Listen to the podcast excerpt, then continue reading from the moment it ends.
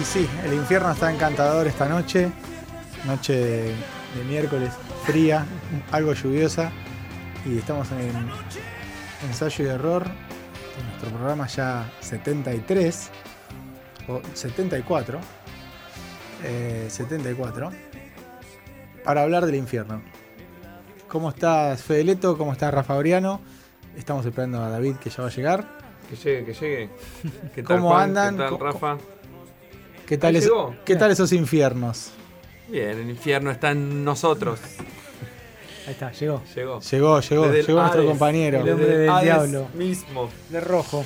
Acá Infierno es el que está viviendo nuestro operador que tiene que operarnos y tranquilamente puede estar con sus amigos viendo a su equipo favorito y está acá. Lo, lo- lo- Sufriendo. Lo relojea, lo relojea, me parece. Pero está sufriendo no por el fútbol, sufre por nosotros.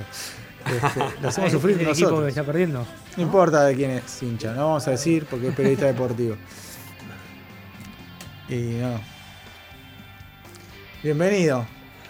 Bueno, ¿qué tal? Es un día de infierno. Sí, frío igual para infierno, pero este, yo estoy contento. Eh, ¿Qué tal? ¿Cómo están? ¿Bien? Estoy como que recién llegué, Hay un, traje de- buñuelos, mentira. Hay un sector del infierno que es eh, frío. Hoy lo descubrí. ¿Eso es, eh, es opinión o información, como diría un periodista? es o recuerda. información dudosa. Porque, bueno, eh, estamos tratando de hacer match un auricular, ahí va. Pensando en, en la imagen común que tenemos del infierno, es que ad- adquirió su nombre un- una localidad de la provincia del Chaco, que es Pampa del Infierno. Muy bien. Yo digo, tenés que ponerle un nombre, Pampa del Infierno, a, a tu pueblo. Parece que cuando llegaron ahí los primeros, que estaban obviamente expulsando pueblos originarios que andaban por ahí, saben que el Chaco es como de las últimas, de, de los últimos territorios nacionales convertidos en provincia y eso implicó un desalojo importante de, Mm.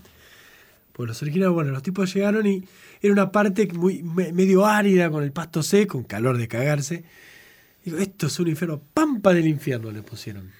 Eh, y nada, y hoy la gente vive ahí y hay un intendente que es el intendente de Pampa del infierno. Y vos te imaginás, ¿qué, qué, qué tenés? Bien. Tipo pantalones cortos, patas de cabra. Tridente. Claro. ¿Cuál es el problema? Hay gente que vive en esquina de Croto. pero Buen indio rico, ¿no? Hay otra. eh, entré así, a patada voladora. Porque- Hay otra curiosidad de Pampa del Infierno que parece casualidad, pero no lo es. Tienen la fiesta provincial del chivo. Ah, mira. ¿Qué animal metaforiza al señor del infierno? El chivo. Está pesado. Ah, viene, viene temático el asunto, digamos. Ahí en el- Pero bueno, está bien. el- el- los nombres de los de las ciudades y esos es este son jodas que quedaron en algunos casos. Imagínate ser la reina del chivo en Pampa del Infierno. Toma. Sí, Qué honor, ¿eh? Yo creo Eh, que si vas a ese lugar en verano, no a tener que pensar mucho por qué le pusieron ese nombre. Ya debe ser realmente Bueno, así, lo más parecido Hay otro a- la a lugar tierra. pocos kilómetros de acá- Perico, qué sé yo. a pocos kilómetros de acá, a la gente que está mal de salud le dicen eh, Ochandio, que es un pueblo de la provincia de Buenos Aires, porque está más cerca de Cristiano Muerto que de Indio Rico. Entonces, este eh, es un fascinante mm, disparador para otro programa el, el tema de Mm. los nombres de los pueblos.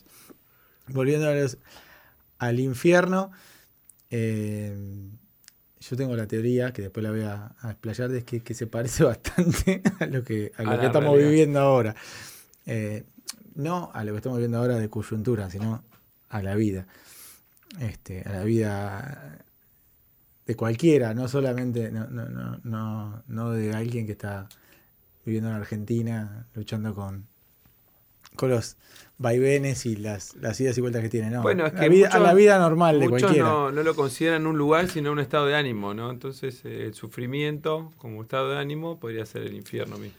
Igual la economía ya no tiene vaivenes. No, Va. bien, bien. No, vene No más. vene, nunca vene. Nunca vene.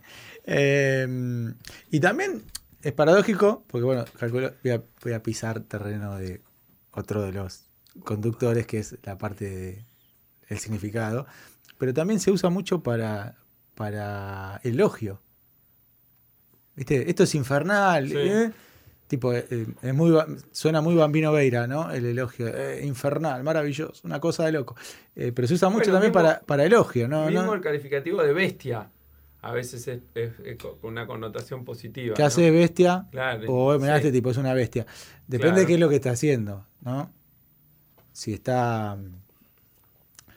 Si el tipo está. Si es un boxeador, está bueno. Si está lavando copas, no sé si está tan bueno. Que ¿Por le digan bestia. La, bestia la limusín. Hoy justo leí un artículo de ahora de La que la va a usar Biden, Unidos. que se va al G. Al G. no sé cuánto. al Al G- G7. al otro. No, el G7 no es. Ah, a este mismo. G7, que sí. ya- bueno, va con la, la bestia. O la OTAN. La reunión, te- tuvo dos reuniones importantes. La No, la de la G7 OTAN. Y la OTAN. La de la OTAN. en La de la. OTAN. La otra, la otra. La otra esa. La La de otra. G7 no, la otra. Hay una cosa, ya que es- todo tiene que ver con todo.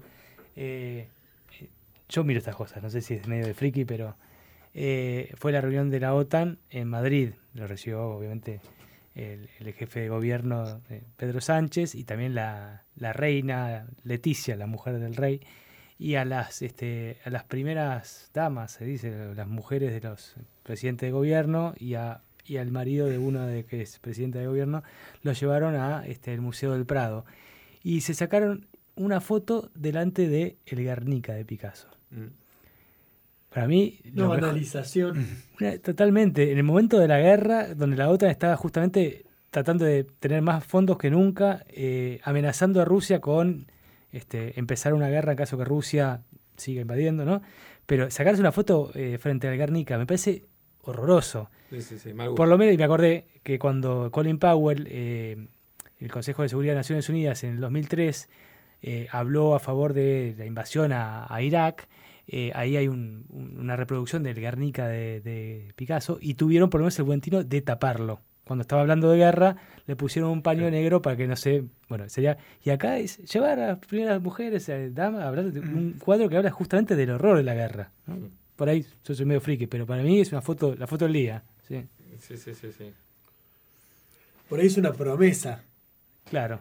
De ahí salen Sí. con una propuesta de paz. O una amenaza. No, a mí. una, una promesa, claro, de fíjate que no Claro. seas el caballo. Que mira, Aparte, el Prado tiene un montón de cuadros. ¿Por qué sacarte ju- justo el de Guernica? Justo. Y pero por ahí es porque había lugar, porque la- daba mejor la luz. es una obra famosa. Por ahí otras obras famosas tienen tetas y sabemos que para la moral Eso es mediática Sí, internacional las tetas son más peligrosas que, Que la las guerra. muertes o la guerra. O que un cuadro que represente la muerte. Sí, sí, sí, exacto. Eso es el infierno. También, eh, y por ahí traigo temas más serios, eh, en- está el infierno de los... que eso por ahí que ca- cada, vez es más, o sea, está, está siendo como un poco más aceptado, pero está el infierno de los que no pueden eh, confesar sus, sus elecciones o sus gustos por, por señalamiento. eh, Por discriminación. por discriminación. Claro. Eh, si bien si bien es mucho más habitual que la gente eh, exprese libremente sus elecciones sexuales y demás, sigue siendo un tema que genera rispidez y debe haber mucha gente viviendo ese infierno de eh, vivir la vida que quieren los demás y no la que quiere Mm. la persona. Y planteado en esos términos, eh, me parece el peor de los infiernos. Y sí, muchas veces desemboca en, en lo peor. eh, no poder, este, porque yo siento que los infiernos personales son dos. Uno es el que se construye una vida que no tiene y en el fondo vive su propio infierno porque Mm. engaña a todos, pero a él no se engaña. Y otro es el que, el que, el que no puede vencer la mirada del otro o el señalamiento y, y no vive la vida como la quisiera vivir por, por el miedo a lo que le, a lo que le dicen. Sí, no sé cuál puede llegar a sufrir más, estaba pensando. Me parece que el primero la pasa un poco mejor, pero los dos deben tener su... Lo que pasa es que el primero seguramente durante buena parte del tiempo también se cree su propia, su propia mentira. Este, Hay un personaje en una película que a mí me, me quedó marcado que es eh, ¿Dónde estás, amor de mi vida, que no te puedo encontrar? El de Luisina Brando. Que era una mujer que estaba separada, que era superada, ¿viste? le daba lecciones de cómo, de cómo salir con tipos a, a todas, de qué, qué tenía que hacer, y se termina suicidando, porque en ¿Y realidad no con pudo... Carlín? No. No. no. No, es un programa de radio, el, el periodista... El, el- Oscar Martínez. Oscar Martínez trabaja, es uno de los personajes. Es gente que llama a Octavio, que es el conductor del programa de radio, que era Fernando Ciro, y, y le confiesa cuestiones de amor. Entonces, la película va desarrollando varias historias Subiela, paralelas. ¿Eh? Subiela es. Sí, Perdón, sí, sí. Subiela, sí. No sé. Sí. Y el personaje de Luisina Brando es hiper superado, que es una mujer que está separada, que es una, una, una MILF, como se dice ahora, que, que no para de, de tener conquistas y, y explica a todas lo que tienen que hacer. Y es este y al final de la película se suicida porque en realidad no, no había podido como superar su separación. Todo lo que ella eh, decía que por suerte había dejado atrás era todo lo que estaba anhelando. Y a esos infiernos me refiero. Eh, creo que, mm, que hay mucho de eso. Que por ahí la vida también nos empuja a veces a, a- a armarnos una realidad distinta de la que estamos porque si no es complejo. ¿viste? Si sos consciente de cada una de las cosas, de todo lo que pasa, de todos los peligros, de todos los miedos, te paralizás Ya, después está el, infierno de las adicciones, ¿no? también. Gente que realmente no puede dejar, no sé, el alcoholismo, las drogas o lo que sea. En mi otro caso, el de solitario Spider. ¿Cómo? En mi caso, el solitario Spider. es modesta, pero es una adicción. Y jode, ¿eh? jode bastante porque, porque aparte es difícil sacar el spam, todo. Se te llena el teléfono de porquería. Pero sí, jode, jode. Yo tengo un otro infierno, ya que estamos, ¿no? Con infiernos personales. Este es mío. Que es el complemento. No, no. No para esto que voy a decir ahora. Que es el arrepentimiento. Mm. Es el mejor condimento para la indecisión. Es como que las personas muy indecisas, después siempre nos arrepentimos de lo que elegimos, aunque sean pelotudeces y te, te persigue esa mala elección durante días. Te agrego algo. Días. No es tanto. Te, No, pero son elecciones boludas, las elecciones importantes Ah, durante vuelve meses o años, pero a veces es te agre- te agrego carne algo. picada común o especial. Y elegiste la especial y te salió seco el pastel de papa. Y decís, ¿por qué la concha de mi madre? Yo sabía que era la común. Te agrego un condimento a eso, que es eh, la gente indecisa que cuando elige la opción correcta, después se arrepiente de no haberlo elegido de una. es como una mamushka de arrepentimientos en el que a mí me pasó con Es como que se abre un abanico de vidas que podrían haber sido mejor con un mínimo cambio. Entonces son como tus vidas paralelas acompañándote, justo vos que estás en, un- en el camino de la peor.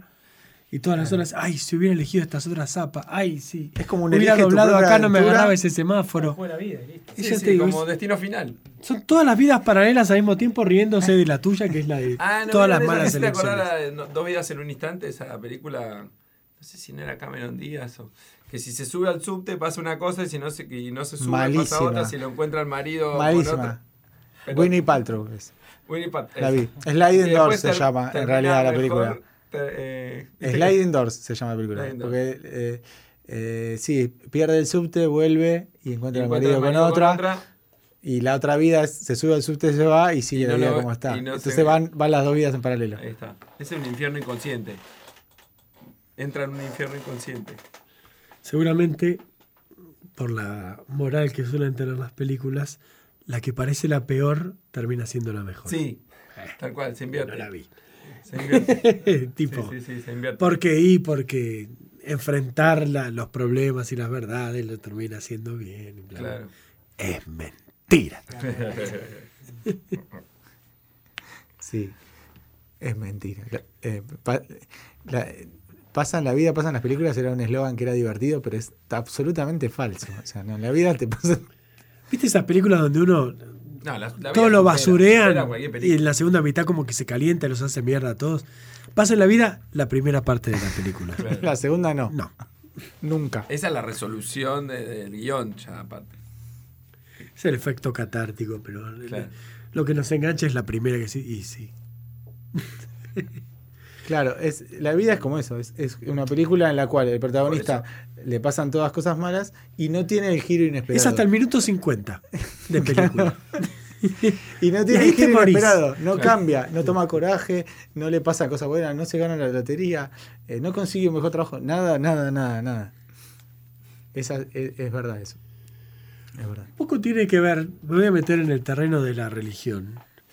Estaba pensando, religiones que no tienen infierno. Ah, sí. Eh, las religiones que creen en la reencarnación, por ejemplo el, el budismo, sí tienen alguna versión de infierno, pero en realidad, si, si vos las analizas, el infierno es la vida. ¿no? ¿Por qué? Porque uno como que va aprendiendo y mejorando y, y cuando egresás es cuando ya no volvés más. Entonces, eso quiere decir que el infierno es la vida. Eh, es un poco esta visión pesimista, un poco que también sirve para bancátela, tipo, si la estás pasando como el orto, quiere decir que estás como en un largo camino de aprendizaje, pero... como la religión. El cristianismo también tiene esta idea de que esta vida es un valle de lágrimas, ¿no? Es un bajón. La otra vida va a estar todo bien, y si hiciste bien las cosas, te vas al, al paraíso, y si no, purgatorio. Pero un valle de lágrimas es más cómodo que, por ejemplo, una meseta de lágrimas, una, una roca escarpada. Un valle, un valle a mí me suena como algo fértil, suave, donde Que, uno que puede hay lugar para acomodarse. Tiene agua porque están las lágrimas. Un dique puede ser. El corral. Pero sí, eh, lo que pasa es que después está el cielo y el infierno. Estos son como que la vida es lo que es el infierno. Y de lo que uno se libera finalmente entrando al nirvana. Samsara, sí. Qué no al loco. samsara el boliche, sino al samsara. Hay gente que acá que estaba todo el tiempo tenía una placa era- ahí, una- eso sí que era infernal. En el paraíso hay Fernet mal servido. Fernet con Manaos y mucho hielo. Hay de eso. Este. eh, Boliche eh, Samsara, que, eh, en el cual uno era feliz cuando se encontraba una salida tirada en el piso, cosa de que podía ir un día sin consumir. O podía entrar dos veces, cambiar de bar y volver. ¿Qué, qué, qué sistema ese, no? Por suerte terminó y terminó todo. Ya no, no existe más nada. Eh, eh, No solo terminó ese sistema, sino que terminaron los bares, los boliches, nuestra vida social, todo terminó. Para nosotros. No, no, terminó. Ya está. ¿Ya está? No hay más No vida. existe. De hecho, se Uno tiene esa cumplió. idea de que o sea- no hay más joda y no es tan así. Y bueno, Los pibes sí. yo lo he contado, ¿viste? Te manejaba, manejaba presupuesto de una consumición. O sea, si Sí, quería ir a dos bares, en uno me tenía que ir sin pagar. O si, no sin pagar, sin consumir.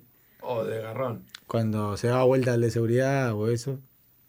Eh, o por ahí a veces a alguien se le caía la salida al piso y la dejábamos lo que Pensando otra cosa, que ahora el infierno está en cualquier situación. Todos los titulares de los diarios es el infierno hecho realidad. Es ayer en el diario decía eh, se enojó, esto es- estaba en el lugar, eh, este, en un este sándwich, no voy a hacer eh, publicidad. Este, bueno, se enojó porque le puso demasiada mayonesa, el empleado le puso demasiada mayonesa y le pegó un tiro acá. En Mar Plata, la fiesta del fin de semana, donde no dejaron entrar a uno, y Ah, quebró a otro sí. y mató también a otra persona. Sí, Es como que todo se puede transformar en infierno, o en un peaje, o pasar a alguien, eh, eh, hacer algún gesto obsceno en la ruta. eh, En cualquier momento puede salir la locura absoluta. Es la realidad, es lo que está pasando. Sí, tal cual. Eh, de hecho, ¿cuántas veces uno tiene ganas de mandar a alguien a, El camionero que A freír churros y- asesinado el otro día, un- digamos, tiraron cascote, lo cagaron a palo, después lo dejaron subir. Lo persiguieron. Lo persiguieron, tiraron cascote y se murió en un accidente. Un accidente. Sí. Un accidente. Un poco forzado. Sí, tiraron un cascote sí. en el vidrio y Accidente murió. inducido. definirme Pero Eso es el accidente? infierno, que todo, toda situación puede llevar a, a la muerte o a la, o a la lesión grave, no sé. Bueno, Por eso no hay que salir. por eso hay que quedarse en casa. Este, no hay que, no hay que hacer más. No hay que enojarse con- en el tránsito, no hay que pelearse con ninguno, porque cualquiera de todas estas situaciones que vivimos se puede convertir en una autopista al infierno.